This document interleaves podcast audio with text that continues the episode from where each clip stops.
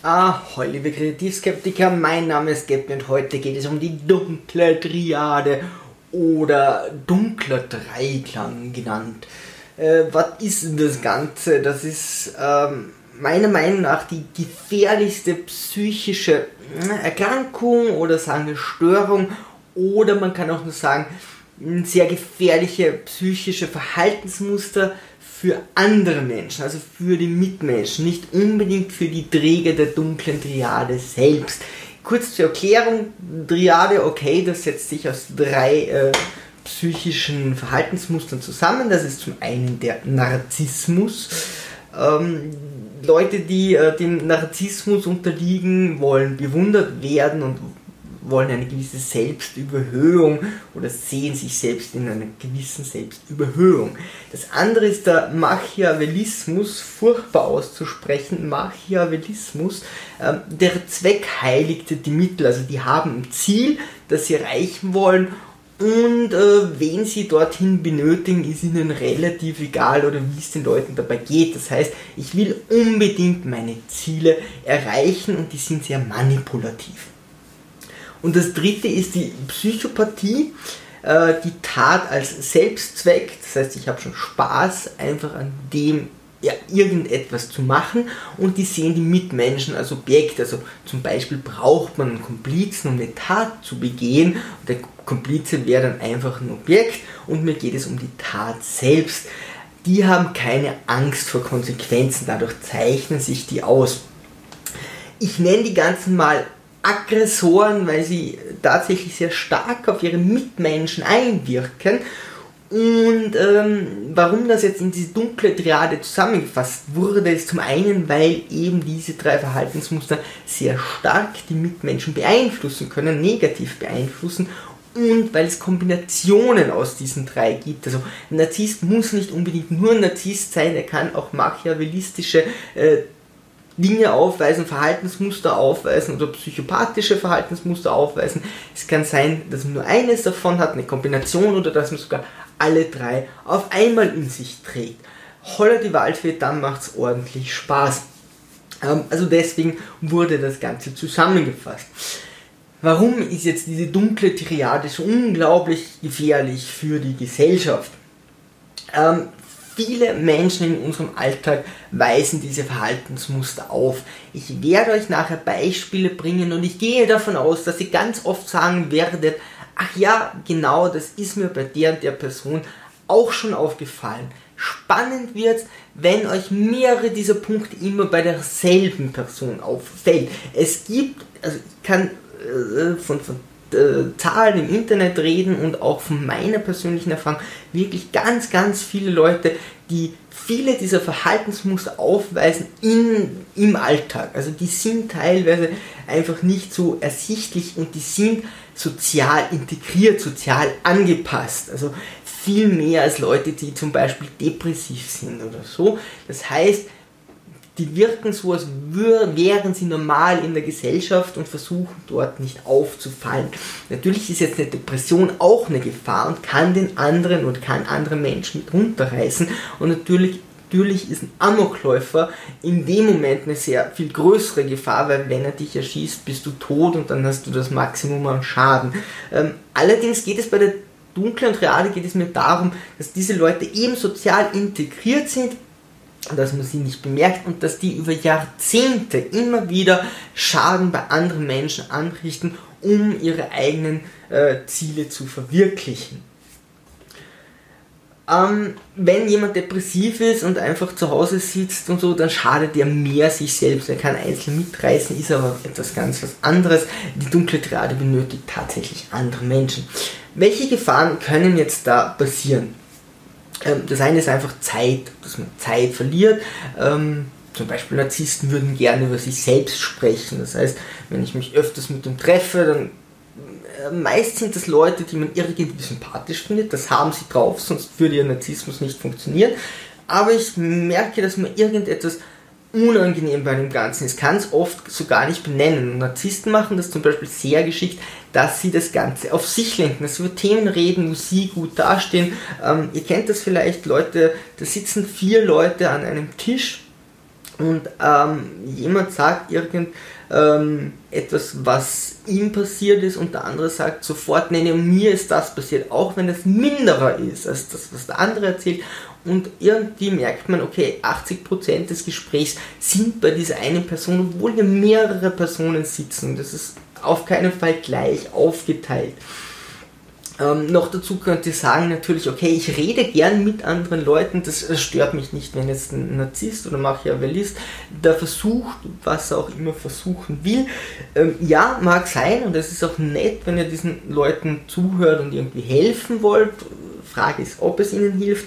Allerdings könnt ihr das gleich mit Menschen machen, die euch vielleicht dann äh, irgendwann stützen, wenn es euch schlecht geht, denn das wird die dunkle Triade eher weniger tun. Oder wenn ihr nicht so dieses Geben und Nehmen wollt, könnt ihr das immer noch so machen, dass ihr sagt, okay, aber zumindest wertvolle Menschen, die der Gesellschaft etwas geben und nicht Leute, die einfach nur versuchen, euch auszusaugen. Also die Zeit, die man verliert, könnte man auf jeden Fall, wenn man sich mit diesen Menschen einfach abgibt, könnte man meistens einfach ähm, besser nutzen. Allerdings ist es nicht so, dass jedes Gespräch mit jemandem, der irgendwie Verhaltensmuster von der dunklen Triade aufweist, von vornherein einfach negativ ist. Natürlich können da auch positive Gespräche rauskommen. Nur mal so, wenn sie eben gerade in ihrem Muster sind. Finanzielle Nachteile ist ganz wichtig, gerade Machiavellisten wollen sehr viel manipulieren und Narzissten wollen natürlich auch na, gut dastehen, mögen vielleicht viel verdienen, aber es dann nicht ausgeben. Die freuen sich teilweise sehr, wenn sie nicht zahlen müssen und die bringen da teilweise sehr viel Energie auf. Ähm, wo man einfach bei Freunden sagt, ja, ich rechne da jetzt nicht auf einen Euro ab, mal zahlt der, mal zahlt ich, ich mache mir da nicht so viele Gedanken und da versuchen sie sehr viel hintergründig zu manipulieren. Also in meinem Fall war das bei einem ähm, und äh, bei einem Narzissten und Machiavellisten über, naja, schon 5, 6 Jahre ähm, ein paar hundert Euro das ist verkraftbar über diese Zeit. Es war aber eine Zeit, wo ich einfach nicht viel, wo wir alle nicht viel Geld hatten. Es ist trotzdem sehr fragwürdig. Ich habe es dann versucht, mir das Ganze auf die eine oder andere Weise ähm, zurückzuholen. Ein Zwang zu Handlungen, die das Opfer nicht machen will. Also gerade bei Machiavellisten wird man, der wird versuchen, euch ein bisschen zu manipulieren, äh, zu Dingen, ja, die ihr nicht unbedingt machen wollt. Das kann jetzt zum Beispiel eine sexuelle Ausbeutung sein oder das euch zu sexuellen Handlungen äh, bringt, die ihr auf keinen Fall machen wollt. Das ist was anderes, ein Kompromiss, zum Beispiel in einer Beziehung, wo man sagt, okay, welche Vorlieben hat der, welche Vorlieben hat der, und schließt einen Kompromiss, anstatt wirklich zu sagen, okay, ich bin auf mein Maximum aus, also auf meine maximale Befriedigung ähm, hier aus. Das gleiche kann natürlich zu psychischem Missbrauch führen, also sie euch psychisch missbrauchen oder euch zu Taten zwingen, die euch psychisch sehr zusetzen. Und das Ganze kann dann tatsächlich Anstiftung zum Verbrechen sein. Da wären wir dann in der Psychopathie drinnen, die sich zum Beispiel irgendeinen Komplizen suchen können und eben dann keine Angst hätten vor den Konsequenzen, wenn die nicht nass dass ihr damit geht und äh, dass ihr damit vielleicht ein Problem habt, wäre denen dann eher egal. Also vollkommen egal. Ähm, wichtig finde ich persönlich zum Selbstschutz, äh, dass man diese dunkle Triade erkennt. Also, dass man, ich finde, in der heutigen Gesellschaft kommt das so vor und äh, in ersten Weltländern sollte man wirklich wissen, was ist die dunkle Triade, was sind diese drei psychischen äh, Verhaltensmerkmale und wenn mir die auffallen, dann kann ich schon ganz anders agieren. Das heißt nicht, dass ich jeden Mensch meiden muss, der irgendein so Verhaltensmuster aufweist. Vorsicht, ganz, äh, ganz besondere Vorsicht vor Selbstdiagnosen. Ich bin kein Psychiater, Psychotherapeut, ihr, die meisten von euch wahrscheinlich auch nicht. Ähm, es ist okay für sich selbst äh, einfach die Verhaltensmuster zu erkennen und ja, ihr könnt auch sagen, okay, ach, der macht das schon so oft und hat so viele verschiedene Verhaltensmuster, die alle in diese dunkle Gerade fallen, äh, dann könnt ihr das schon ein bisschen diagnostizieren. Ich würde nicht zu anderen gehen und ich würde auch die Leute nicht direkt damit konfrontieren, wenn ich nicht das sehr genau wissen würde, was ich tue. Natürlich rede ich zum Beispiel mit meiner, meiner Freundin drüber, aber auch nur sehr spät, wenn ich mir schon sehr sicher bin, wenn ich das ganze Kind beim Namen nennen kann, wenn ich Beispiele bringen kann. Ähm, aber da weiß ich, okay, da bleibt es bei uns, sie sagt es nicht weiter und ähm, da würde ich ganz, ganz stark aufpassen mit solchen Selbstdiagnosen. Ähm, ich werde euch, wie gesagt, Beispiele bringen und ja, ich, bin mir sehr sicher, dass ihr viele Verhaltensmuster erkennen werdet. Ganz wichtig, ähm, nur weil man eines davon hat. Äh, zum Beispiel bei Narzisst, wenn man irgendwas an sich ganz toll findet, ist das okay. Also das wäre Mensch, dafür brauchen wir nicht die dunkle Triade oder den Narzissmus. Wir wollen natürlich gelobt äh, werden, wir wollen Belohnungen. Ähm, das, das, das ist einfach menschliches Verhalten, dafür bräuchten wir keinen anderen Namen. Es geht einfach um, um, die Intensität der einzelnen Sachen, um die Häufigkeit, um wie viel von diesen ganzen Sachen ja dort auftritt, wie wichtig ist es den Leuten. Ähm, bei mir in meinem Umfeld kann ich ganz klar sagen, äh, Narzissten sind ganz weit vorne, also die ziehe ich an, wie äh, das Licht Motten anzieht. Ähm, Machiavellismus ist dann gleich an zweiter Stelle. Äh, Psychopathie habe ich sehr wenig Erfahrung, wenn dann sehr intensive Erfahrung, wo ich einfach nicht aus der Situation äh, rauskommen konnte. Aber das ist eindeutig am wenigsten, die sind auch am schwersten zum Integrieren in die Gesellschaft. Ähm, aber Narzissmus sind, Narzissten sind da ganz weit vorne. Was äh, vereint diese drei Dinge noch? Ähm, das ist zum einen, äh, sie sind sehr egoistisch, sie beziehen die Welt sehr auf sich klar. Ja, das waren jetzt alles drei Punkte, wo man sagt, äh, drei Themen, da geht es um die Person selber und die manipulieren andere oder die tun anderen etwas äh, Schlechtes. Äh, das zweite, äh, was ich hier noch sagen würde, ist, sie haben eine sehr funktionale Rhetorik um an ihr Ziel zu kommen, also um an meine Selbsterhöhung, um die, an die Bewunderung zu kommen, um zu manipulieren, muss ich natürlich eine gewisse Rhetorik haben oder um jemanden zu überreden, zu überzeugen, mein Komplize zu sein, Verbrechen zu begehen oder so. Da muss ich rhetorisch schon gut sein und das können die, sonst könnten sie ihre Verhaltensmuster gar nicht so wirklich ausleben. Sie unterscheiden sich allerdings in ihren Motivationen. So, wir fangen an äh, mit dem Narzissmus und äh, zwar, ein Narzisst will bewundert werden, er hat eine Selbstüberhöhung, er hat keine Selbstüberschätzung, er hat schon eine übermäßige Einschätzung von sich selbst, also eine falsche Einschätzung. Er würde sich aber nicht blind überschätzen, denn dann ist das Problem, dass er sehr angreifbar ist und genau das wollen Narzissten nicht, dass man ihnen äh, harsche Kritik und sogar berechtigte oder offensichtliche Kritik gegenüberbringt. Das heißt, es ist eine Selbstüberhöhung.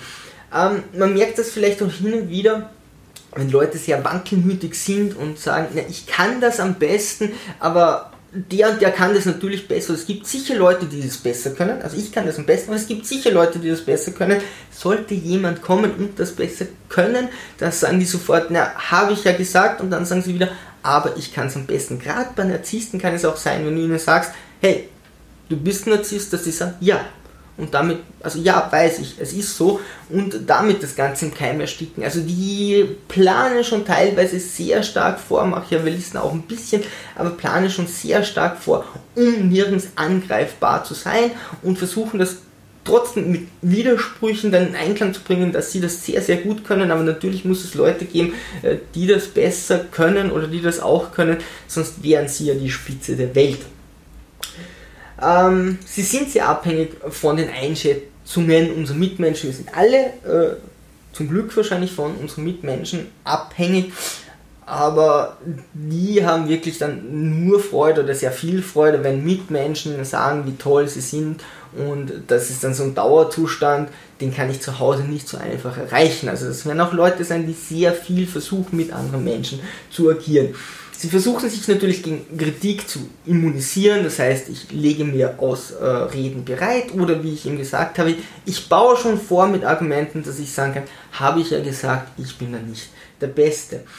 Ähm, das ist eben diese Selbstabsicherung, äh, die sie da äh, schon, schon präventiv machen dann können das, sie das meistens noch sehr gut von Schwächen ablenken. Das wäre zum Beispiel ein Themenwechsel oder auf deine Schwächen dann äh, zu gehen, bevor du zu sehr auf ihre gehst. Und da muss man sich schon eingestehen, die sind rhetorisch da sehr gut. Also das funktioniert deswegen oft, weil die das immer wieder äh, machen, ja, immer wieder üben, was andere Menschen nicht tun wollen, weil ich will dich ja meistens nicht aus deiner Komfortzone rausholen und etwas machen, dass es dir schlecht geht.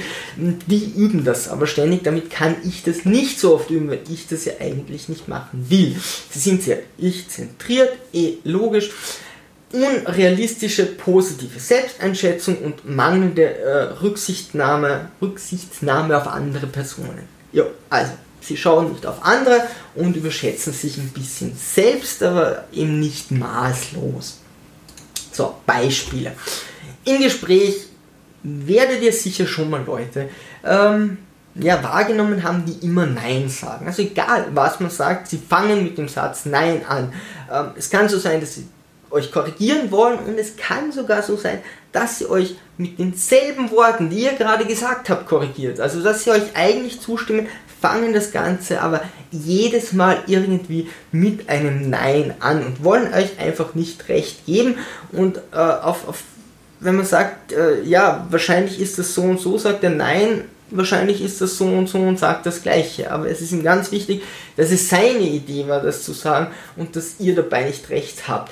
Das können Politiker großartig. Ähm, da ist es dann auch noch so, dass wenn du auf eine Frage nicht antworten willst oder kannst, dann würden wir in einer normalen Gesellschaft, in einem normalen Gespräch mit Leuten, äh, mit denen wir irgendwie Kontakt haben, und das haben wir Politiker mit Leuten von anderen Parteien, weil sie mit denen verhandeln müssen, dann würden wir zumindest dezent überleiten. Aber da ist es teilweise so, dass ähm, jemand fragt, na, was sagen Sie zur, äh, zum Atomproblem, Atomenergie und der Politiker sagt, also wir sind eine super Partei und wir setzen uns gerade für den Verkehr ein oder was weiß ich. Also nicht einmal probieren hier irgendwie rüber zu gehen. Und gerade wenn man sich Politiker ansieht, wie die miteinander äh, sprechen, ist das teilweise ein Graus.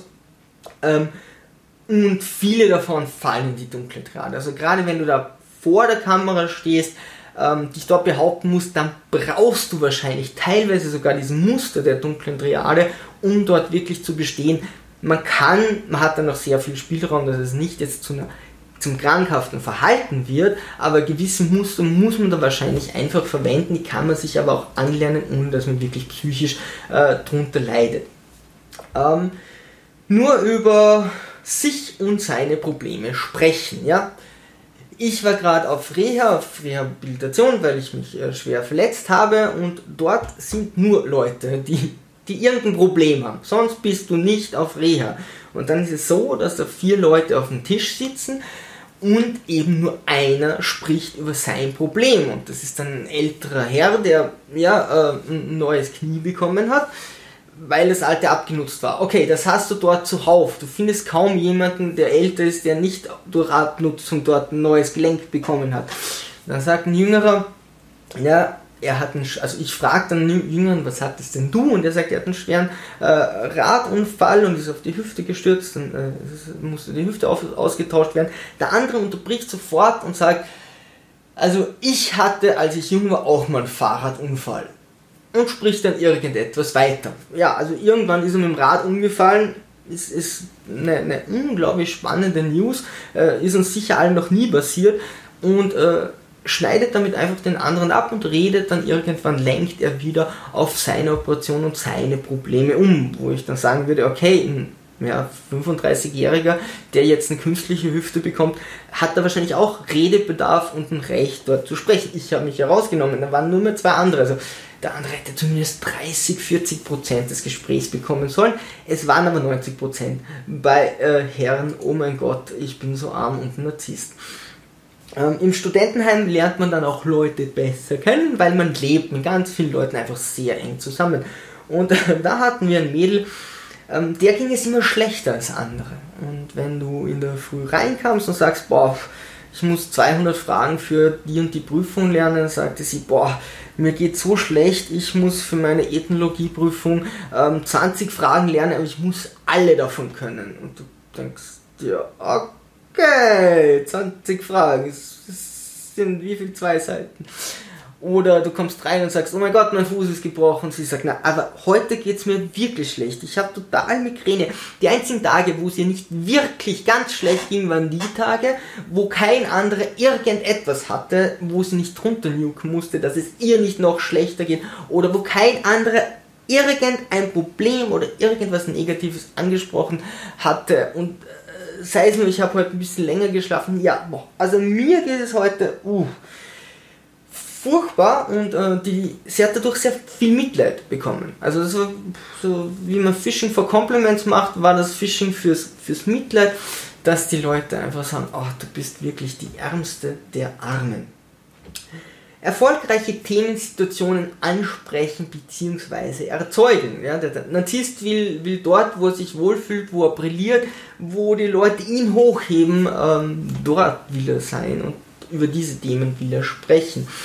Ähm, zum Beispiel, wie weit bist du in deinem Studium? Das ist der klassische Satz eines Narzissten meiner Vergangenheit, der immer dann, wenn er wusste, dass er, er hat sich sehr darauf konzentriert, schnell zu studieren, immer wenn er wusste, dass er wahrscheinlich früher ähm, abschließen würde, hat er immer gefragt, und wie weit bist du in deinem Studium und so da, getan, als würde er den anderen äh, ja, erzählen lassen aus Interesse und dann hat er gesagt, wie weit er ist.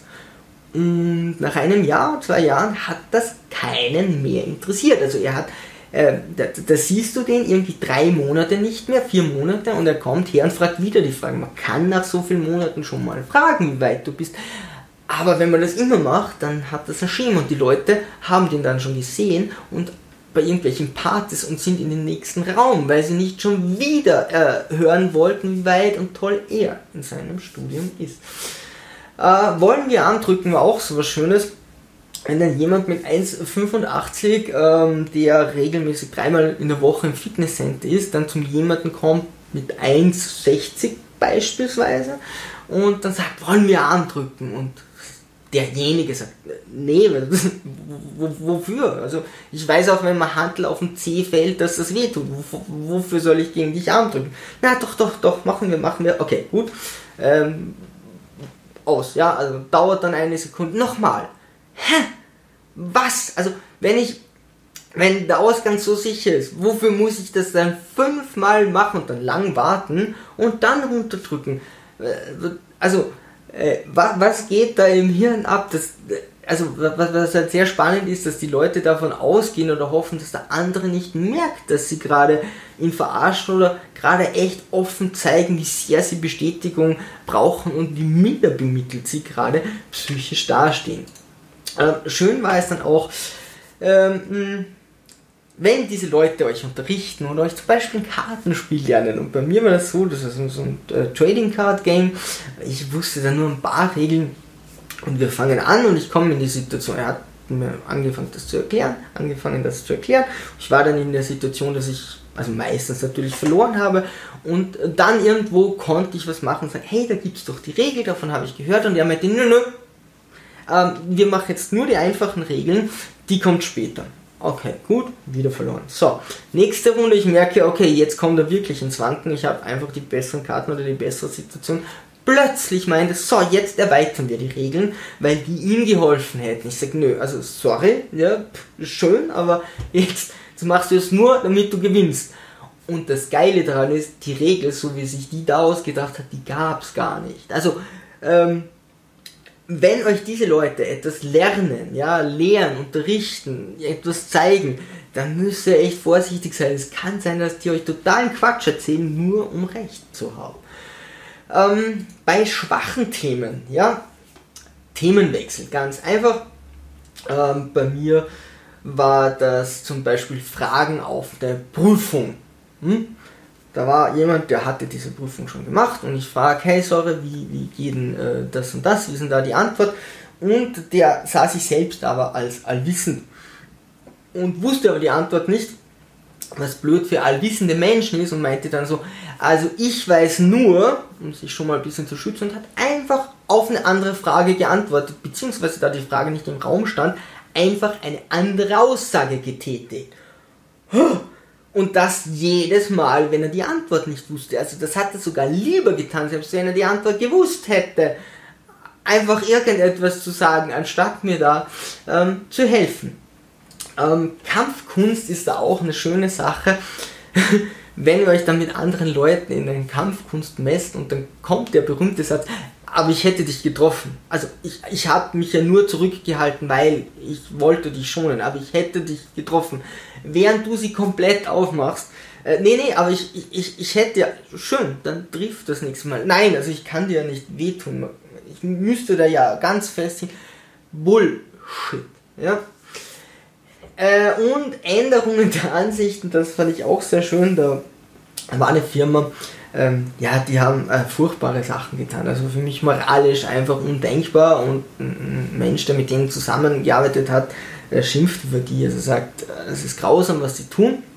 Und ich sage, ja, äh, finde ich auch.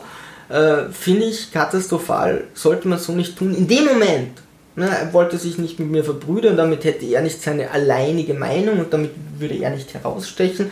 Ändert er seine Meinung, sagt, es gibt Leute, die tun viel schlimmere Sachen. So, erstens, nur weil es was Schlimmeres gibt, ist das andere noch nicht gut. Wenn Hitler jetzt anstatt 6 Millionen Juden nur 1, irgend, nur 1, irgendwas Juden, unter Anführungszeichen für einen Podcast, ja, 1, irgendwas Juden getötet hat, ist das immer noch nicht gut. Das ist sogar fast genauso schlimm. Also der Unterschied ist marginal. Okay, für die, die überlebt haben, klar, äh, ist es wichtig, aber das ist trotzdem noch sehr, sehr, sehr, sehr, sehr schlimm. Auch wenn die Zahl sich schon drastisch vermindert hat, ist das immer noch nicht gut. Und dann erzählt ihr mir von Leuten, die noch schlimmere Dinge gemacht haben. Und am Ende, im Ende, am Ende waren die heilig. Also die, die waren dann plötzlich die besten Leute. Und ich frage den wirklich so, geht's noch? Also ernsthaft jetzt, was fällt dir das nicht auf? äh, was du gerade machst und kurz davor, danach musst du ja äh, die Geschäftsbeziehung mit diesen Leuten beenden, weil die natürlich wirklich so furchtbar waren. Also sie waren plötzlich dann doch keine Heiligen mehr. Verbündete suchen ist auch sehr beliebt. Ähm, und zwar um über andere zu lästern beispielsweise. Das macht man im Studentenheim hin und wieder und zwar äh, würde ich sagen mit 18, 19, 20 war ich noch nicht erwachsen und ja, okay, also Gehirn und so ist dann vollständig ausgebildet, äh, physisch. Und dann braucht man noch ein paar Sachen, wo man ein bisschen über andere tratscht und so und sich selbst festigt, wo man steht. Mir war natürlich klar, dass auch Leute über mich reden werden. Und das war jetzt auch nicht furchtbar böse. Aber ich habe das mit Narzissten gemacht. Und er meinte dann irgendwann so, aber du würdest nicht so. Also er, er hatte da echt Freude dran, ja. Also er, er hat das gepusht, viel mehr als ich. Und er meinte dann, aber du würdest nie so über mich reden, wenn du mit anderen sprichst. Und ich meinte nur, also ich bin mir sicher, du redest so über mich, wenn du mit anderen sprichst. Also das muss man abkönnen, ja. In seiner Welt hat niemand böse über ihn gesprochen. Also er war einfach äh, perfekt. Und in äh, Notsituationen ist das Ganze auch spannend. Ähm, ich war da mit jemandem dann äh, auf sehr engem Raum über eine Woche und da war ein anderer Narzisst, der einfach die, die Oberhand hatte, aus diversen Gründen. Und äh, ja, dann gab es so eine Art äh, Verbrüderung. Und in dem Moment kann das schon sein, äh, weil das ist einem Narzisst sehr wichtig, dass er da dann dein bester Freund ist. Also in so Notsituationen oder Ausnahmesituationen kann, also muss man wissen, was tun, weil sobald sich die Situation ändert, hast du wirklich den Dolch im Kreuz. Aber da kann das ganze Ding schon ein bisschen helfen.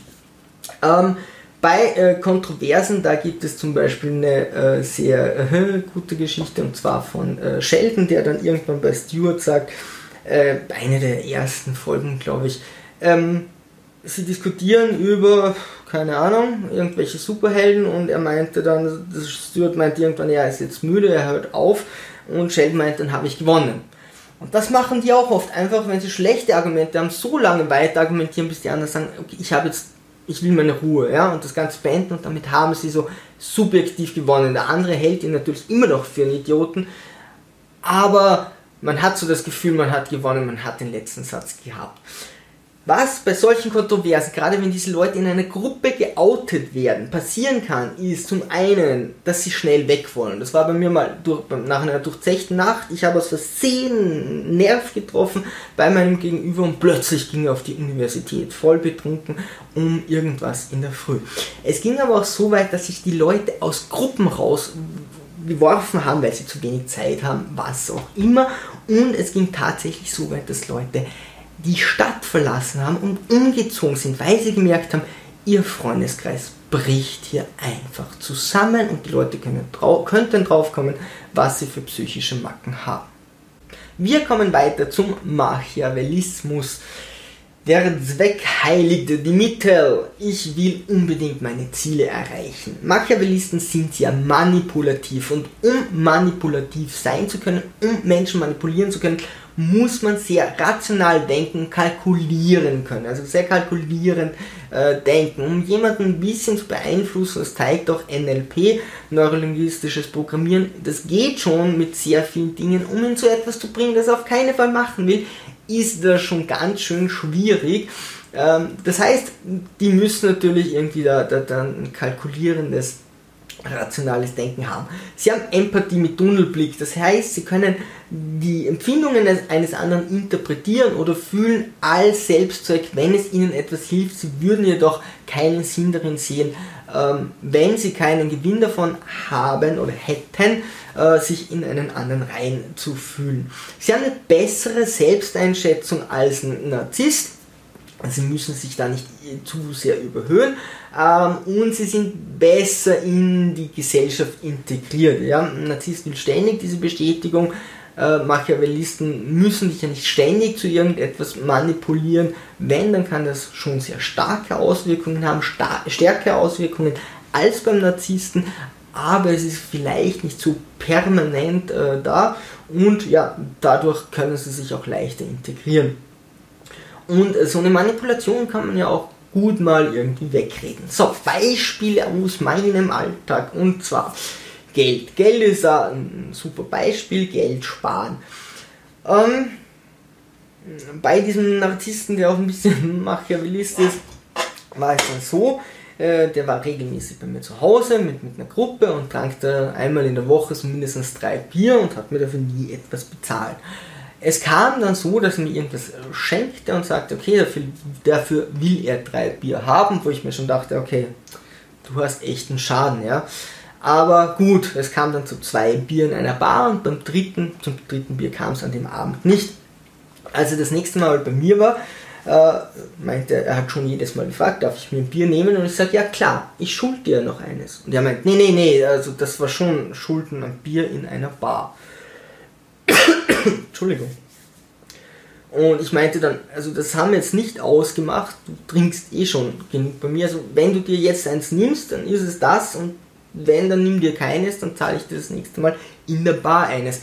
Und er ist tatsächlich drauf eingegangen. Also hätte er ohnehin schon mal drei dort getrunken. Ähm, aber es kam niemals dazu, dass wir uns je wieder trafen, weil das war tatsächlich kurz, äh, kurz bevor er sich dann aus der Gruppe geworfen hat. Und er war noch aber so zehnmal bei mir. Wir waren einfach nur nicht mehr in einer Bar. Also er hat so 30 Bier zu ja, 50 äh, Cent, kannst du sagen, 15 Euro in den Wind geblasen, nur um dieses eine Bier in der Bar, wo es einfach teurer ist, zu bekommen. Und hat dann jedes Mal tatsächlich drauf verzichtet. Irgendwann hat er sich dann selbst Bier mitgenommen mit diesem Trick. Also da, da sieht man auch, wie angreifbar äh, diese sind, aber wie wichtig ihnen das auch ist, hier zum Beispiel finanziell einen Gewinn zu machen. Äh, der gleiche Typ hat es auch geschafft, äh, mit einem Freund Taxi zu fahren und äh, sie fuhren von dem Fest weg und der Freund direkt auf der Strecke und er wohnte weit, weit weg. Also auf jeden Fall ein Umweg. Überredet den Taxifahrer und den Freunden, sie müssen unbedingt zuerst zu ihm fahren, was natürlich dumm ist, weil du zahlst also einfach eine weitere Strecke. Warum wollte er das? Nicht, weil er so eilig hatte. Als sie dann da ankamen, gab er seinem Freund einfach eine Handvoll Münzen rüber und meinte so, das passt schon, das hätte er mehr bezahlt. In Wahrheit waren es wirklich nur so Centmünzen und ähm, ja, das waren keine 2 Euro. Also er hat ihn irgendwie für eine Taxifahrt, die statt äh, 20 Euro dann 30 kostete, hat er ihm dann tatsächlich irgendwie 1,50 Euro oder so gegeben. Ja, zu glauben, dass das die anderen nicht checken, ist, ist echt ein Fehler. Ähm, zu Silvester erzählte er mir ganz stolz, also nach Silvester, er hätte da an diesem Tag nur 12 Euro gebraucht, denn äh, alle seine Freunde hätten bezahlt, diese Idioten. Ich meinte dann, ja, die mögen dich, die tun das gern, warum sind das Idioten? Aber einfach diese, ähm, dieses Glücksgefühl zu bekommen, dass ich die anderen ausgenutzt habe, ist viel wichtiger als hier äh, Freundschaften zu halten. Und was dann auch noch war, wir haben dann früher beim Fortgehen hin und wieder geraucht. Und wenn ich eine Packung mit hatte und die war einfach leer, weil wir zu zweit äh, geraucht haben, dann meinte er so, ich soll jetzt eine neue kaufen in, in dieser Bar, denn äh, das wäre auf jeden Fall dann fairer wegen dem Geld. Und ich meinte, nee, ich habe ja die erste gekauft das waren teilweise Stunden an Diskussionen oder wir haben einfach nichts mehr geraucht, was sicher nicht das Schlechteste war, oder ich habe eine Packung gekauft und ihm nichts mehr gegeben. Aber es war im Argumentativ nicht zu erklären, warum das jetzt ausgleichend wäre. Er hat es hin und wieder gemacht. Ja? Da hat man genau ge gemerkt, jetzt greift dieser Narzissmus gerade nicht. Dann hat er das von sich aus gebracht, diese Idee, weil es ihm peinlich war, weil er schon merkte, okay, mir fällt das auf. Und hin und wieder wollte er aber gerade, war er so in seiner Psyche gefangen, dass er das durchbringen wollte und hat natürlich sehr dumm argumentiert und natürlich habe ich das gemerkt, konnte aber nicht mehr davon runtersteigen und hier einen Fehler zugeben. Entschuldigung, was ist denn los? Ähm, Manipulation, um Ziele zu verwirklichen. Wir hatten es so bei einer Party, irgendwann schon sehr früh, um 5 oder so, fang, fängt dann jemand an, ein sehr verstörendes Buch zu lesen und die ähm, Gastgeberin wollte das nicht. Das war aber der Gruppe von, ich glaube, acht Leuten relativ egal, ob sie jetzt da Lust hat, dass wir das lesen und uns darüber amüsieren oder nicht. Und sie hat sich dann so zehn Minuten wirklich furchtbar aufgeregt und versucht, die Leute zu manipulieren, äh, dass wir damit aufhören. Und ihr Joker war dann, sie geht jetzt schlafen und ging voller Empörung schlafen war immer noch allen egal und nach fünf Minuten kam sie wieder zurück und das ganze, der ganze Zirkus äh, fing von vorne an. Also da konnte man wirklich schön äh, sehen, wie viel manipulative Kraft sie aufbringt, um irgendwie diese Masse zu beeindrucken und das hätte sie nüchtern wahrscheinlich auch geschafft. Also da hätten die Leute gesagt, okay, man holt sie aus ihrer Komfortzone, das ist gerade so furchtbar für sie. Die Leute waren aber betrunken und das hat das Ganze negiert und da war es ihnen komplett egal. Was sie auch sehr geta gerne getan hat, wenn die anderen betrunken waren, dann ihnen plötzlich alle Vorwürfe zu machen. Also bei mir hat sie das sehr gerne getan, waren plötzlich noch äh, irgendwie beim netten Gespräch und kaum äh, haben wir irgendetwas getrunken, äh, meinte sie dann, ah, und übrigens und übrigens und übrigens und versuchte mich immer in eine Richtung mani zu manipulieren. Einmal ging das sogar so weit, sie meint, ich solle ihre, äh, äh, ihre WG-Kollegin äh, jetzt aufwecken äh, und anbraten und versuchen mit der zusammenzukommen, wo ich meinte, okay, äh, wir sind betrunken, die schläft schon seit oh, sieben Stunden und muss dann in die Arbeit. Ich glaube nicht, dass das der beste Zeitpunkt ist. Und sie meinte dann, ich wäre einfach nur zu feige. Und sage, ja, okay, von mir aus können wir über etwas anderes reden. Und sie ging dann nicht runter, sagte, nee, also du bist einfach zu feige, du musst das jetzt machen. Und sie wollte einfach diese Zielsetzung und es war nur mehr die Möglichkeit zu gehen, weil es nicht anders möglich war, irgendwie über etwas anderes zu sprechen. Sie hatte sich dieses Ziel irgendwie in den Kopf gesetzt und sie ging dann so weit, dass wirklich bei einer Beziehung ähm, von einer sehr nahen Freundin von ihr sie dann dem anderen Typ zu dem anderen Typ meinte, wie, mit wie vielen äh, seine neue Freundin hier jetzt geschlafen hätte vor ihm, um irgendwie diese Beziehung zu sabotieren. Mir waren so, die, die, die Beweggründe waren mir teilweise klar, teilweise auch nicht, was sie hier wollte, aber sie machte das mit den übelsten Mitteln. Also jemanden zu überreden, irgendwo in der Nacht jemanden aufzuwecken und hier wirklich also in die Privatsphäre einzugreifen, so ist natürlich sehr unangenehm. Ähm, jemanden irgendwie schlecht vor dem Partner zu machen, einfach nur, äh, ja, um diese Beziehung zu sabotieren, obwohl das zwei Menschen sind, die dir nahestehen, ist, ist einfach äh, eine, eine ziemlich miese Tour. Ähm, den Leuten auf einer Party so ihren Spaß nicht zu lassen bei so Kleinigkeiten, ist jetzt wahrscheinlich nicht so schlimm, ähm, aber man sieht da eine sehr starke Steigerung, wohin das Ganze gehen kann. So, und wir kommen noch zur Psychopathie. Die Tat als Selbstzweck, äh, die Mitmenschen als Objekt, keine Angst vor Konsequenzen. Also ich will etwas tun, einfach nur, dass ich es tue. Klassische, klassisches Beispiel, oh mein Gott, klassisches Beispiel wäre Stehlen. Ja? Wenn äh, zum Beispiel Leute wie Lindsay Lohan, die sicher genug Geld haben, einen Lippenstift stehlen, dann geht es um das Stehlen, um den Thrill dabei, um äh, an sich und dafür kann dann sein, dass sie sich irgendwo Komplizen holen, weil das natürlich zu zweit einfach mehr Spaß macht. Die Mitmenschen sind aber eher das Objekt oder das Mittel zum Zweck. Die äh, Psychopathen, sind jetzt äh, laut Definition äh, verfügen über keine Empathie, keine Verantwortung, kein Gewissen. Sie sind oberflächlich charmant und können, sind oberflächlich beziehungsfähig. Das heißt, sie sind schon sehr schwer in die Gesellschaft einzugliedern, definitiv am schwersten von diesen drei Dingen, da ich dich ja aber nicht immer zum Verbrechen anstifte, also das wird dann sogar noch eher selten sein kann, können die sich natürlich schon auch eingliedern, auch ohne Empathie und oberflächlich eben äh, ja, soziale Kontakte pflegen. Ähm, ja, rücksichtsloses Verhalten gehört äh, einfach zur Psychopathie dazu und es ist eine sehr hohe Wahrscheinlichkeit zur Kriminalität und auch sie haben eine sehr hohe Impulsi Impulsivität. Ähm, das ist etwas, was sie wahrscheinlich sehr rausschlägt. Äh, ich ich, ich, ich, ich, ich kenne dieses Beispiel, wenn Leute da von 0 auf äh, 100 gehen und dann nicht mehr runterkommen, plötzlich äh, einfach in einen Zorn oder, oder Aggressionsrausch reinfallen und du kannst dich entschuldigen, du kannst machen, was du willst. Sie kommen aus diesem ganzen Ding nicht mehr raus. Äh, da kann man fast nur sagen, meiden oder, oder über, über, das Ganze haben sein, sonst hast du da tatsächlich wenige Chancen. Also das sind so, ne, so Ausraster, das ist etwas, was dich sehr schnell aus einer Gruppe oder einer Gesellschaft äh, rausschmeißt. Ähm, Kriminalität natürlich auch, aber so hin und wieder so eine Anstiftung oder so, da wird man wahrscheinlich schon Leute rüberbringen. Ähm, ich habe da geschrieben, vielleicht, also sie äh, ja, sind schwach in die Gesellschaft integriert und fokussieren sich vielleicht auf spezielle Gesellschaftsgruppen oder Gesellschaftsschichten.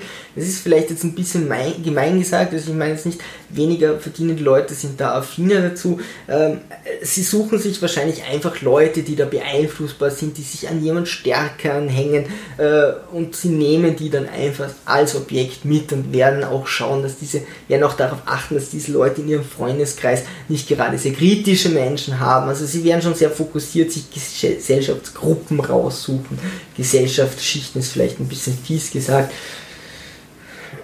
je nachdem, wo sich halt die Kriminalität ansiedelt. Ich habe da nicht viele Beispiele oder keine Beispiele, die ich jetzt wirklich erzählen könnte, um nicht äh, wirklich hier Gefahr zu laufen in meiner äh, direkten Umgebung. Deswegen würde ich euch bitten, wenn es euch interessiert, wenn ihr was wisst, schreibt ein paar Beispiele in die Kommentare. Wäre wirklich toll, wenn sich das jemand ansieht. Auch Beispiele gern zu allen anderen drei, äh, zu allen drei Punkten. Ähm, die Leute können sicher daraus lernen. Vielleicht habt ihr ein paar witzige Beispiele, um das Ganze aufzulockern. Ein paar aussagekräftige Beispiele, wo kommt das Ganze vor, äh, wie, dass die Leute einfach leichter diese, diese dunkle Triade erkennen können. Ganz äh, zum Schluss noch vom ersten Teil. Äh, es gibt auch die dunkle Tetrade, also es wären dann vier und da ist der Sadismus dabei. Der Sadismus ist dann Ausbeutung, das ist dann noch schwieriger zu integrieren in die Gesellschaft und, ist ein bisschen weiter draußen, aber ähm, ich kenne dann schon Leute von der dunklen Triade, die dann schon noch so einen Hang zum Sadismus haben, also auch da können sich die Verhaltensmuster äh, wieder überschneiden dann kann man vom einen oder anderen was mitnehmen, wenn man viel Spaß in der Psyche haben will. So, liebe äh, Sturmtrotzer, das war's mit dem ersten Teil. Ich muss das in zwei Teile aufteilen, weil es einfach zu lang ist.